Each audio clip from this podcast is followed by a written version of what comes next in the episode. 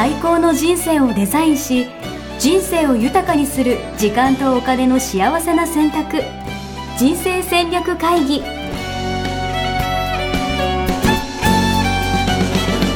の番組は将来の仕事やお金人生にもやもやと不安を抱えている皆さんに元資産運用のプロキャリアとお金の戦略を同時に考える人生デザインコンサルタントの高頃もさあやが過去5年間延べ1700人の人生を望む形で豊かにしてきたメソッドを時間とお金の選択という切り口からお伝えしてまいります皆さんおはようございます。おはようございます。ミッションミッケ人生デザイン研究所の高頃もさあやです。80.5キロ応援やしです。やったありがとうございます。もう皆さんのおかげで、はい、!83 でしたよね、前回。あ、そうね。そうです。それぐらいだったんですけど、素晴らしい。ちょっとずつ下がってきましたね。素晴らしい。2週間ぐらいで、はい。すごいですね。あの、ゴールデンウィーク前に、やるじゃないですか。はい、うんうんゴールデンウィーク前に70キロ台っていうのが目標なんで、ちょっとなるほど。見えてきた感じなるがしたんで、ほど。なるほど。はい。じゃあ、ちょっとその話も今度、はいあのゆっくり聞かせていただきたいんですが、はい。はい。今日はね、あの、ちょっとテーマを、えーいつもと思考を変えて、うんあの、経済面を取り上げたいと思いますが、経済。いやーでもすごい、いろいろ動いてるんじゃないですか、経済は。ね、はい。そうなんです。で、今、あの、一番、えーいや、ちょっとやばいんじゃないのっていう感じでメディアで報道されているのが、うん円安ですね。円安、もうすごいですよね。私の体重以上になんか円の価値が下がってる感じがする。はい。そうですね。20年ぶりの円安が進んでいるということで、うんえーこれは円の方、あの、日本の方の要因で、うんえー円安になっているという、えーそういう論調が多く、まあ、うんうんこのままで大丈夫なんですかっていうことが言われていますよね。なるほど。じゃあ、それが、なんでこうなってるのかっていう話を今日はしていただける感じですかね。何が起こってるのか。そうですね。はい。はい、そういう話をしていきたいと思います。よろしくお願いします。はい、お願いします。これはあれじゃないですか？私の勝手な妄想言っていいですか？あの、どうぞ。なんか戦、やっぱ戦争とか関係あるんですよね、きっと。って思ってたんですけど。うん、ありますね。うんうん。そうです、そうです。そう。いや、なんで、でもなんか、なんで円だけみたいな感じなのかなとか、なんか理由はよくわかってないんですけど、なんか、うんうん。そうですね。あの、これ、円だけではないんですよ、実は。あ、そうなんだ。うん。あの、まさにそこがポイントで、えーこれ、ドルの価値が今上がっていると、ドル高なんですよって言ってる、えー専門家の方いらっしゃるんですよね。うーん、なるほどね。円、円だけが下がってんじゃなくて、ドルが高いだけなんだと。そうなんです。ドルが高くなったので、まあ、相対の円が下がっていると。うん、うん、うん、うん。これ言っているのが、あの、榊原さんというね、うんえー元財務官の方なんですけれども、はいはいはい。えーミスター円と呼ばれた人なんですよ。ミスター円、なんか怪しいですね。はい。あの90 97年、8年に、はいあのえー日銀と当時のあの大蔵省って当時は言ったんですけど、今の財務省のことですうん、うね、ん、うん。うんがあの円買いの介入っていうのに踏み切ったんですよね。うん、うん、うん。うん何ですか、それは。はい。市場で、えー彼たちがあの買い支えることで、うんあのえー水準をこう保つっていうことを、うん、うん、うん。まあ、最近全然やってないので、うんあまり知られてないかもしれないんですけども、うんそういうことを為替市場であのやるんですよね。うん、うん、うん。うんで、その、えー98年当時、えー円買い介入をして、うんまあ、すごくあの効果があって、うん。えーまあ、世界的にも、えーミスター円榊バーラーって言って有名になった人なんですけども、あの、ミスター円が。はい。そうそう。で今回もね、あのー彼はどう思ってるかなっていうことで、うん。あの日経ベリタスという、えーまあ、専門誌ですよね、経済金融誌専門誌で、あの紹介彼の、えー言葉を紹介、えーする記事があったので、うん。まあ、それを紹介したいと思うんですけども、はいうん、それが彼があの言ってることがさっきの円安というよりドル高ですよっていうことを言ってるんですよね。でまあ彼は専門家中の専門家なので、うんあのえーなんでそういうふうに言えるのかっていうことをちょっとここからも紹介したいと思うんですが、はいあの為替を決める要因って、まあ、いくつかあるんですけれども、うん。そのうちのあの最たるものと言ってもいいと思うんですが、うん。金利差があるんですね。金利差。はい。うん、内外金利差って呼ばれているものなんですけれども、うん。うん。あの2国の国の金利、うんつまりは国債の利回りですね。うん。うん。うん。それの差で、えー金利が高い方の通貨が買われるんですね。なるほど。うん、あの国債ってリスクフリーアセットと言われているものなんですけれども、あのリスクがない資産ですよっていうことですね。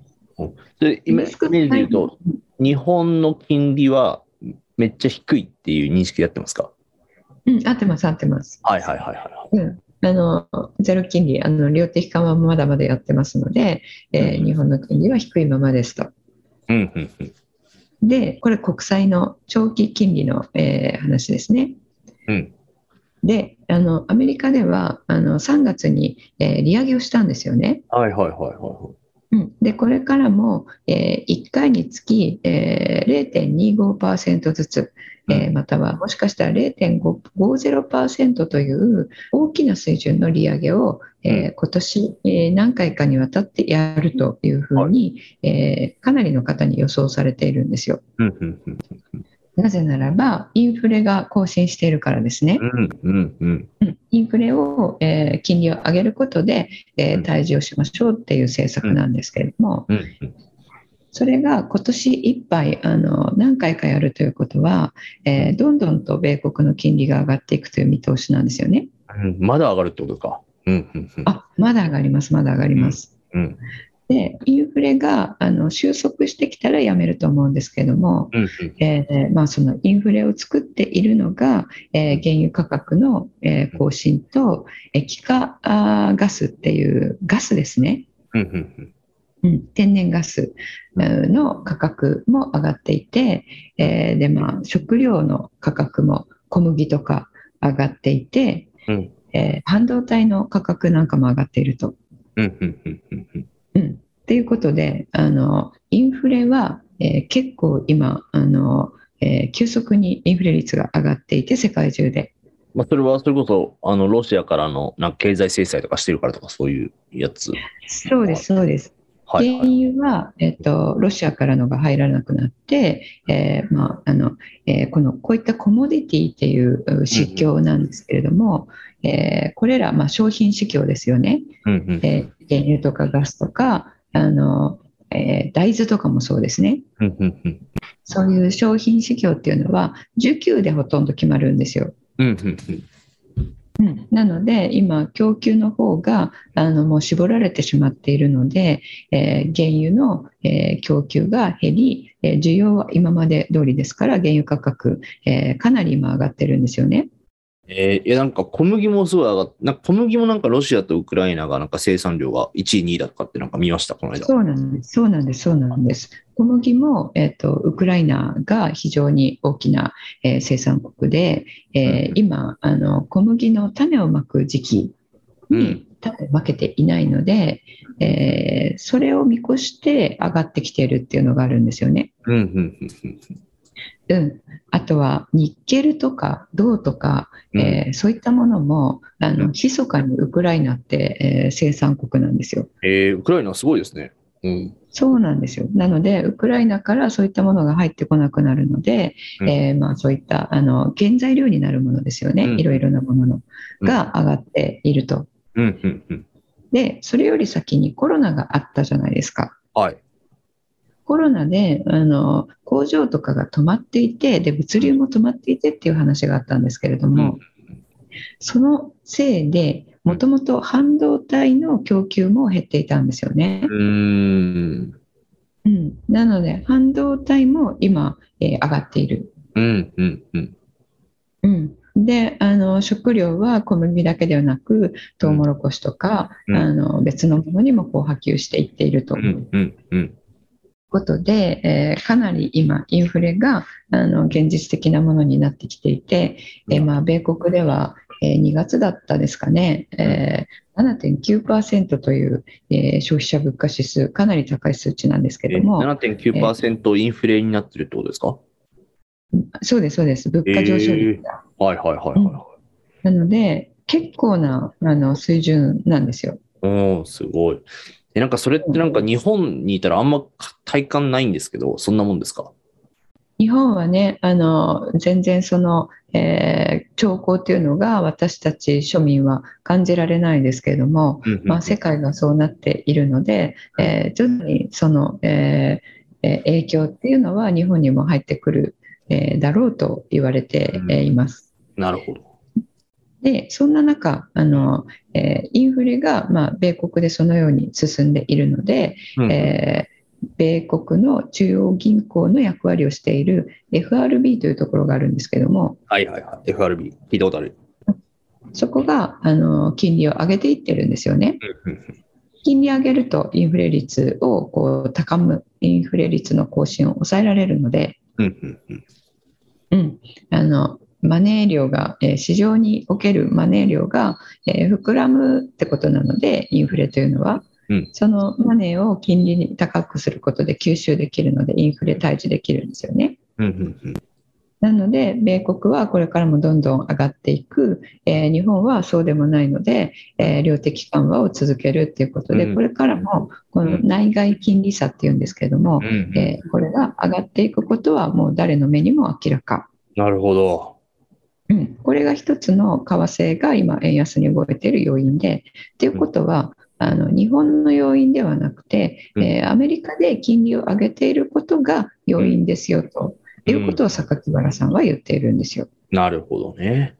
うんで、実際に、えードルの、えー実質実行為替レートっていうのがあるんですね。はい。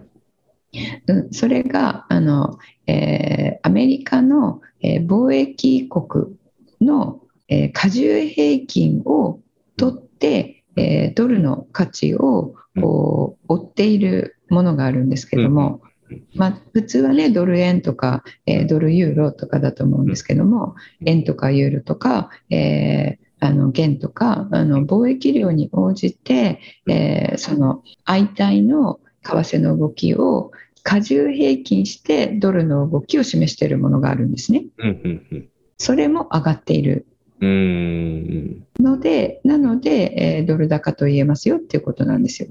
なるほど。だからドル円だけじゃなくてドルユーロとかなんか違うやつでもドルの方が上がってるっていうことですね。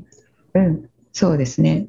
なので、えーえー円の方の、日本の方の、えー何か、えー悪いことが起こっていて、だから円安になってるんじゃないんですよっていう、まあ、そういうことを言ってるんですね。うんで、もう一つは、為替を決める要因で、えー重要なことが、あのもう一つの重要なこととして、経常収支というのがあります。経常収支。うんはいこれは、やすしさんは以前は、えー FX のトレーダーをしていたので、はい為替の、えー動きっていうのを敏感だと思うんですけども、はいこの為替のトレーダーさんたちもあんまりこう経常収支って見てないんですよね。あんま意識したことないです。ですよねう。んうんうん。なので皆さんこの経常収支が為替に影響を与えるっていうのを忘れてしまっているんですけども、うんうんうん。実は通貨の強さってあのその国がまあ儲かってるか儲かってないかうん簡単に言うと、うんうんそれで決まるんですよね。うんうん。儲かってる方が強い、買われるっていう感じ。うんうん、そうですそうです。でそれを示すのが経常収支で、まあ、ん。経常収支の中に、えー4項目ぐらいあるんですけれども、うん。まあ、重要なのは貿易収支と、うん。えー一時所得というものが、えーまあ、2つがねこの2つがとっても重要なものと言われているんですね。なんか貿易収支はなんかイメージはきますけど、一時所得ってなんどういうことですか？あのねこれは、えっと、正確な言葉を、えー一時所得収支と言います。うん。で、これ何かというと、えー日本の企業が海外に直接投資したり、うん。証券投資したりしたときに、うん受け取る配当や利子、うん。なので、あの金融面ということです。うん、なるほど。うん貿易面が実際に商品とかサービスとかを輸出して、うんえー輸出したり輸入したりして、えーネットであの儲かったら貿易黒字ですよね。例えばじゃあ、わかんないけど、じゃあ、アマゾン、アマゾンの株買ってアマゾンから配当もらったとかそういうイメージ？うんうん、そうですね。証券投資として配当をもらったり、えー利子をもらったりということですね。その2つなんですけれども、この貿易収支がこの10年こう、えー小さくなってきていて、まあ、ん貿貿易赤字に向かっているということですね、うん。日本が？日本が。なるほど。で、その今言った、えー一時所得収支というのが、えーそれをこうカバーするように上がってきているとうん、うん、うん、うん、うん。いう状態だったんですよ。うん、うん、うん。うん、で、えーこれが今注目を浴びているんですが、はいなぜ注目を浴びているかというと、うんこの経常収支が去年の12月と今年の1月にうん赤字になったんですよね。おお、なんと。それは、うんなかなかなかったことなんですか？うん、そうなんです。前は13年とかだったかな。ええ4ヶ月ぐらいあったんですけども、はい、はい、はい。あの日本はあの経常赤字に、えーまあ、ならない国、経常黒字、えーの国、まあ、貿易国なので、うん、うん、えー輸出産業が日本の経済を支えていますよね。うん、うん、うん。トヨタとかソニーとか。うん、なので、えっと、恒常的に貿易黒字を持っていたと。うん、なので、経常黒字の国で、えっとまあ、財政が安定しているから、うんえー国の通貨の円が、円の信任が高くて、うんなので、えーえー戦争とか、あの何かこうリスクが高いことが世界で起こると、えー安全、えー通貨と言われる円に資金が流れてきていて、これまでだと円高になってたんですよ。あ確かに、そんなイメージある。リスク回避通貨みたいな、そういううんうんうん、そうです、そうです。安全通貨みたいなね。。おうおうそうそう。うん、えーですけど、今回はこの12月、1月の時点で経常赤字になっていたので、うん、その安全通貨として買われるっていうことが、この戦争の時には発生しなかったんですよね。なんと。うん。でそれは、まあ、あのタイミング的にそういうタイミングで戦争が起こったって、まあ、そういうことなんですけども、うん、うん、うん、うん、うん。で、えー、とこれまではその貿易赤字になって貿易黒字が減っていってもうん。あの一時所得収支の方が上がっていっていたので、うん。えー経常赤字にはならずにそこも問題に問題視されていなかったんだけれども、うんうん。いよいよ赤字になってしまったので、うん。うん、ああのこれをもって、えー構造的な、えー日本経済の、えー変化による円安なので、うん。えーこれはあのこの円安の方が常態化して、うん。えーまあ、そうすると円安がもたらす日本経済へのデメリットはこうこうこういうものがあるので、うん。えー日本経済にとってやばいですよっていう論調が出てきたんですね。なるほど。えでもなんか、う今の2つの話を聞いていたら、なんか、いうん。や、まだまだ円安になっちゃうんじゃないかって俺ちょっと思ったんですけど、うんうん、これもあの見方がとっても分かれていて、はいうん、この状態化してますよっていうことを、えー言っている人たちといやこれは一時的ですよって言ってる人たちとがいる。で一時的ですよって言ってる人たちは、うんあのえーさっきの内外金利差も影響を与える。うん、うん。で、うんもう一つはあの購買力陛下ってちょっと難しいことが出てくるんですけどもあの、ビッグマック指数みたいなやつ？ああそうですそうですそうですそうです、はいうん、それも影響を与えるんですよね。うん、うん、うん。うん、でそれで言うと、まあ、結論だけ言うとあの、えー米国の方があの米ドル安になりやすい、えー状況にあるんですよね。うーん、なるほどね。他の指数的にはっていうことね。そうですそうです。で、えーインフレ率もあの高い方の通貨が、まあ、下落していくことになるので。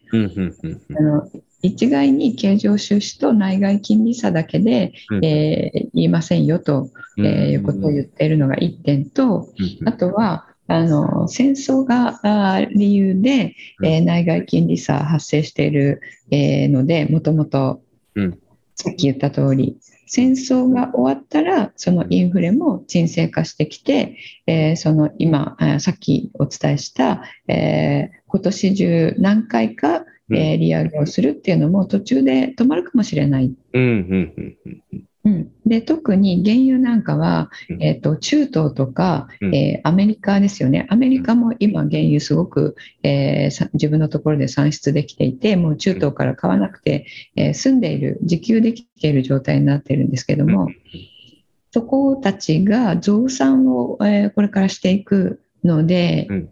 えー原油価格もここで、えー上げ止まるでしょうと。うん、うん、うん。うんうん、っていうことを言っているんですよね。なるほど。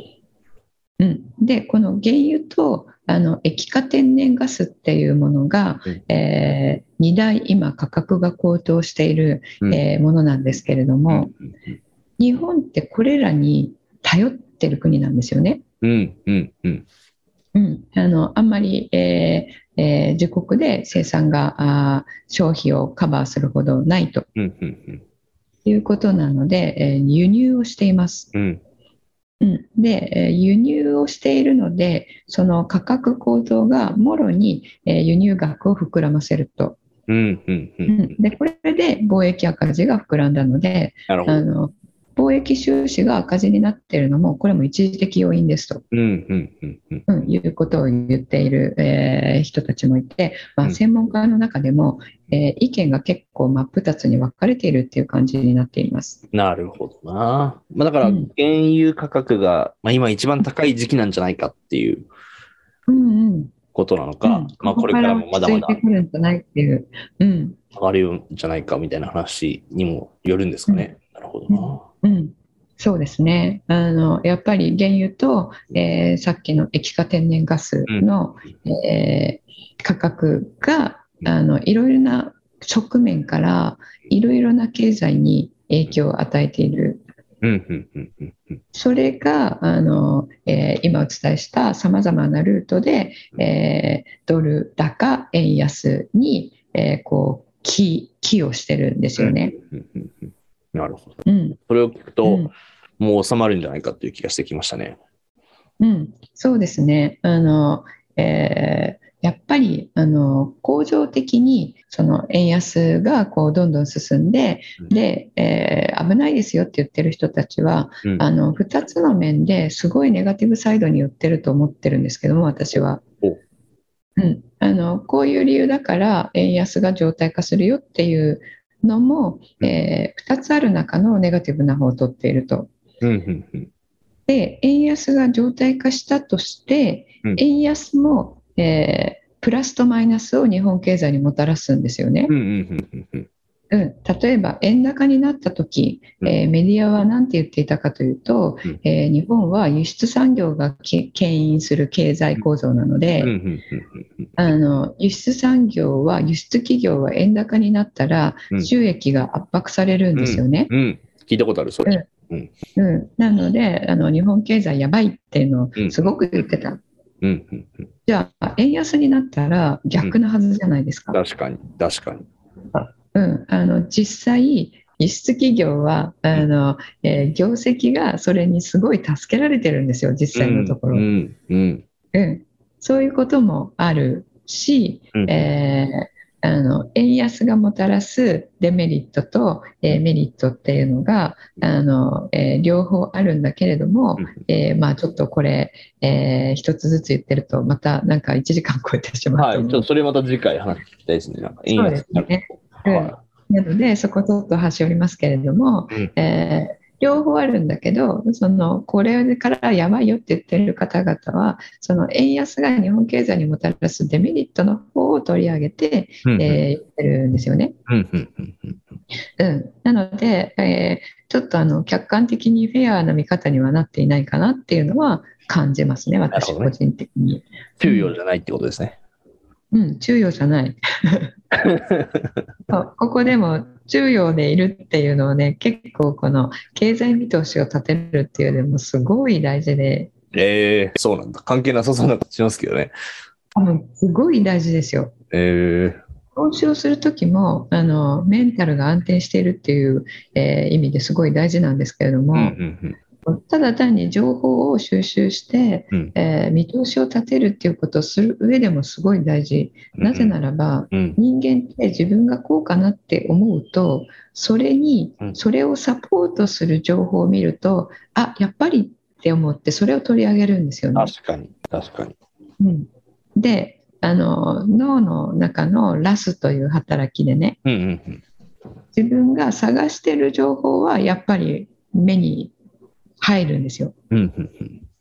なので立場的にとかポジション的にとか、うんあのいや購買数伸ばしたいよねっていう、働きなんかがあるとあの、えーちょっとみんなをドキッとさせるような、うん。えー情報を取りたいよねっていうのがあった場合には、えーまあ、それ無意識にしろ、えー意識的にしろ、うん。えーその日本経済にこれはやばいですよっていう、えー情報があの意識してなくても入ってきてしまって自分は、えーニュートラルで客観的に見ているつもりでもうんうんあの、えー偏っていってしまうんですよね。なるほどな。いや、なんかめっちゃわかる。だから、例えば今こういう状況でみんな円安やばい、円安やばいとかって聞かれる、なんか言われると、なんか、あ、じゃあうん今のうちになんか外貨買った方がいいのかなとか、なんか違うことやった方がいいのかなみたいな感じになって、とりあえず買ったらなおさら、その同じ主張の情報ばっか集めてなんか安心するみたいな、そうです、そうです、そうですそういう。ことですよ。その通りなんですよ。うん。そう。さっきの経常収支の話も、うんあの、これが構造的にそうなっていくものなのか、うん。えー一時的なもので、えー元に戻るかって、まあ、一時的って言ってる人の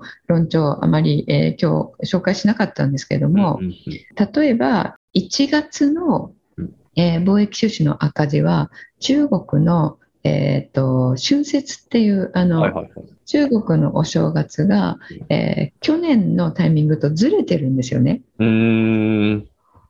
うん、ずれているのでうん。あの前年同月比というので比べた場合、ん。えー赤字に、えーなるみたいなものもあるんですよ。それってちゃんと見ていくとうん。あのこれってやっぱり一時的要因だよねとかうん。あの構造的な要因ではないものノイズっていうんですけれども、うんうん、ノイズだよ。ノイズっていうのはただの騒音で、えー、と考慮しなくていいものですね。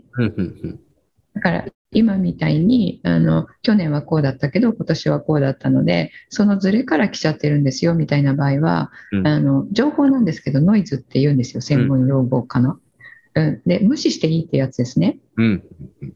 うん、なのでそういうことをしっかり見ていくとあこれって一時的なんじゃないの？この、えー貿易収支の赤字も？っていうことに、うん。えーなってきたりするわけですよ。うん。うん、ですけどあの表面上だけ数値だけ見ると、えーこうである、えーでこういう仮説が立つって自分で仮説立てて、うん。この仮説正しいかなって検証しに行くと、まあ、うんその仮説が正しいっていう情報ばっかりが入ってきてやっぱ正しいっていうふうに、うんえーなりがちなのでそれはねあの専門家の方々の情報を、えー集めるう私たちは、うん。集めて、まあ、自分の、えー見通しっていうのを立てたいわけなんですけれども、あの一人の人の一番最初に、えー持ったあのアクセスできた情報がこうだからとか、うん。あの昨日からこういう情報に、えーばっかり、えーアクセスするなとか、うんそういうことでそうなんだって思わないようにするっていうのが大切ですよね。うん。みんな要はその伝えたいメッセージに合わせて根拠を集めてたりとかしていある。そうそうそうそうそういうことそうです。そう。やっぱメディアもね、なんかやっぱ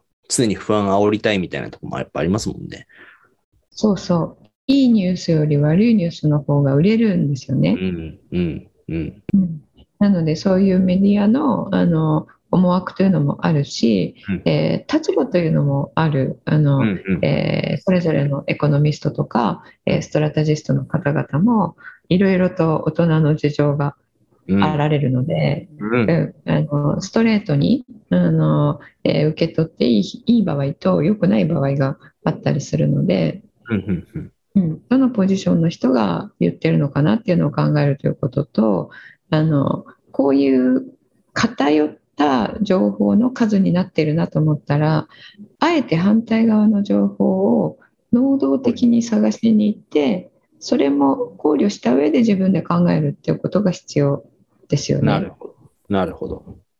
うん、でまああの投資をする上ではもし投資をしている方々が、えー聞いていただいているとしたらですね、うんあのえーこのこういうふうになったからこうしておこうっていうあの世界で起こったことに反応する形で投資の自分のポジションを変えるっていうのはあの一番やってはいけないことなんですよ。うーん。なんか情報を得て投資をするって、なんか、頭良さそうな気がしますけどね。うん、もう最初からやっとく必要があるんですよね。そう、最初からやっておく必要がある。あの、例えば、金融危機みたいなものとか、うんあの、ミニバブリで、ミニバブって、えー急落するとかっていうのは、あの、サイクル的に何年かに1回は起こるわけですよ。なので、それを考慮して、えー最初から、えー自分のポジションを作っておくっていうのがすごい大事だと思うんですよね。うんうんうん。うん、あの日本株が上がっている時には日本株買うぞ、アメリカ株が上がっている時はアメリカ株買うぞ、で、為替があのドル高になったらドル買うぞ、えー円高になったら戻すぞみたいなね、うんうん。そういったあのリアクティブに投資するとうん一貫性がなくなるんですうよ。ん、確かに。うん、であの、リアクトした時には、もう価格形成してるお金たちは、うんもう出ちゃってるんですよ。うんうん。その価格形成、どんどん上がっていく時っていうのは、どんどん買う人がいるってことじゃないですか。それ仕掛けてる人たちもいるので、うん最初にガーンってドーンとお金を入れ、大きなお金を入れて、うん自分の入れたお金で価格を釣り上げるってこともできるわけですね。だから、高、高掴みしちゃう可能性がたくさん。そうです、そうです。うん。うん、そう。その人たちが仕掛けているのをあ上がってきたって言って買うとその人たちはもう売り抜けてるわけなので、えー下がるもうエネルギー的には下がる方向に行ってる時にうん。一番高いところで買ってしまって、買った途端に下がるみたいな、うん。うん。なのでプロじゃなければないほど、うん。そのリアクションとしてうんうん。こうなったからこれを買うっていう、まあ、追随するっていうんですけど、うんうんうん。それしたら、まあ、資産形成、えーしにくいかなと思いますね。なるほどね。じゃあやっぱ、あうんれですね。価値観に基づいて、今なんかすごい無理くりそこに持って中長期的にいかにこう、毎日積み重ねていくかみたいな。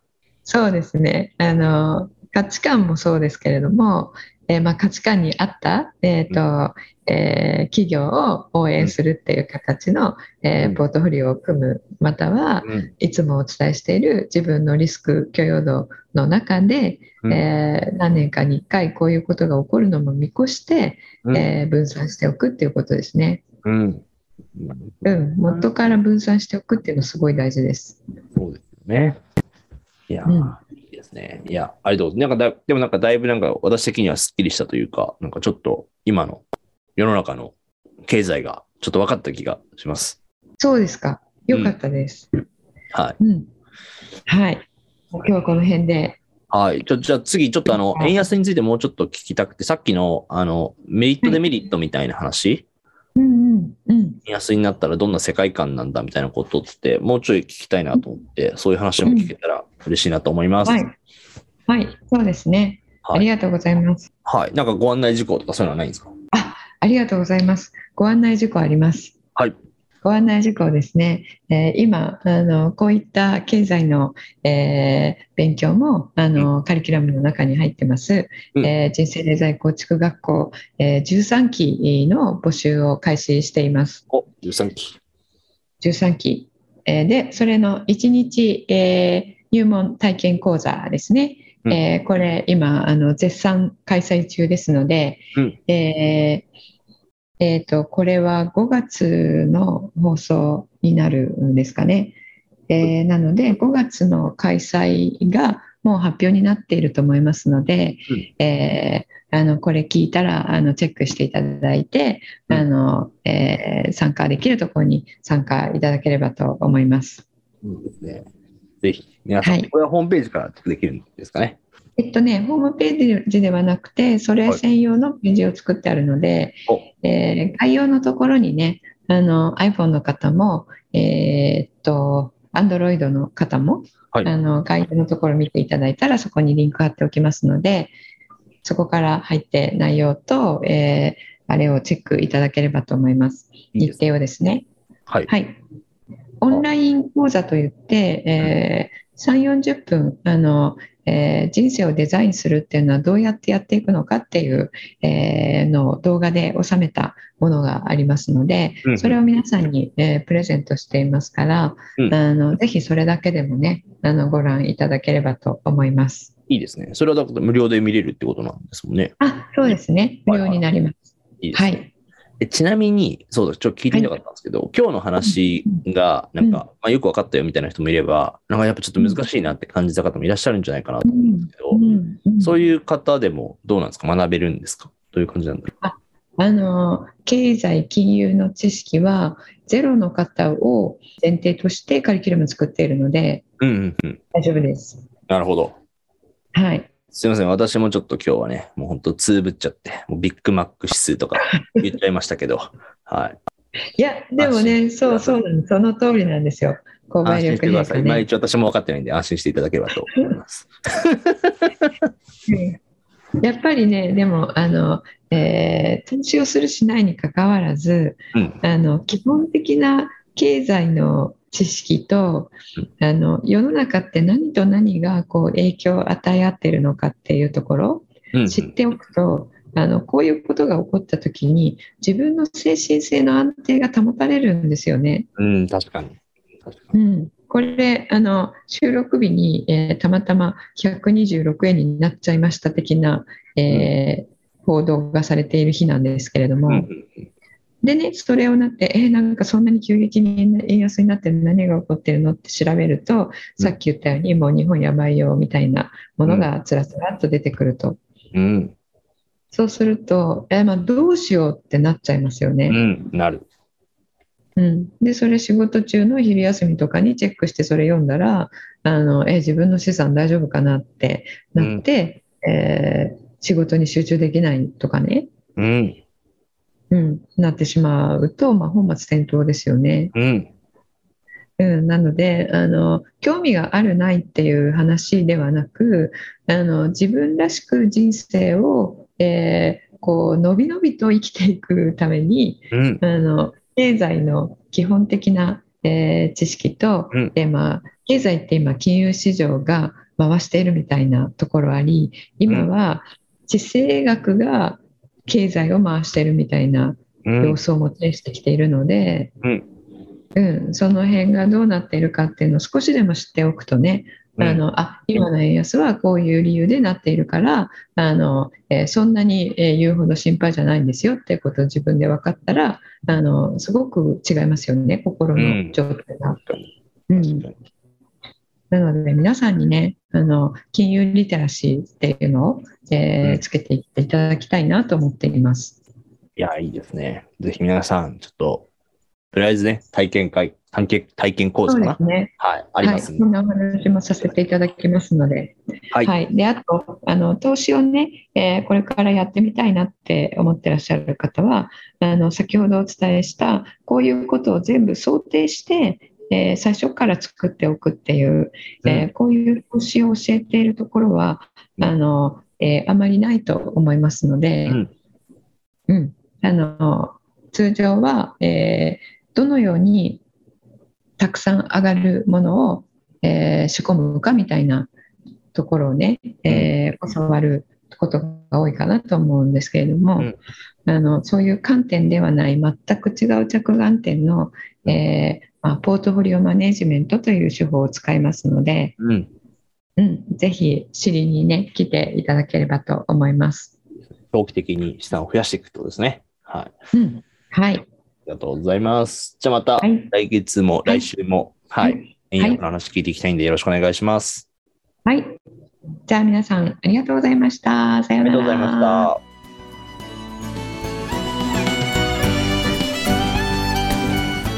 定デザイン構築学校では通年募集を開始しました。1日入門講座説明会。こちらにご参加いただくと、えー、学校でどのような授業を受けることができるのか体験をすることができます。そしてカリキュラムはどのようなものなのか、えー、中に入っている方はどのような人がいるのか、えー、さらに卒業後の人生はどのような人生が待っているのかそういったことを体験学習そして説明を聞いていただくことができます。毎月2回ないし3回開催しますので、えー、これまで半年または1年待っていただいていた方もぜひ直近の入門講座説明会にご参加いただければと思います、えー、特典もご用意しています、えー、こちらで皆さんとお会いできることを、楽しみにしております。